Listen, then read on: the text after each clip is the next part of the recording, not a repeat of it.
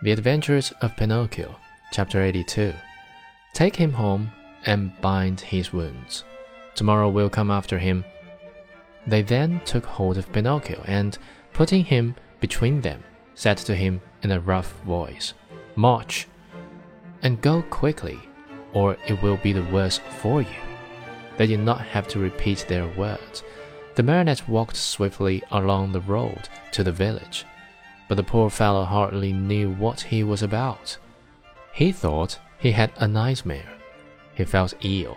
His eyes saw everything double. His legs trembled. His tongue was dry. And try as he might, he could not utter a single word. Yet, in spite of these numberness of feeling, he suffered keenly at the thought of passing under the windows of his good little fairy's house. What would she say on seeing him between two carabineers? They had just reached the village when a sudden gust of wind blew off Pinocchio's cap and made it go sailing far down the street. Would you allow me, the marionette asked the carabineers, to run after my cap? Very well, go, but hurry. The marionette went, picked up his cap, but instead of putting it on his head, he stuck it between his teeth and then raced toward the sea.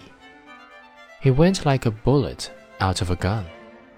The carabineers, judging that it would be very difficult to catch him, sent a large mastiff after him, one that had won first prize in all the dog races.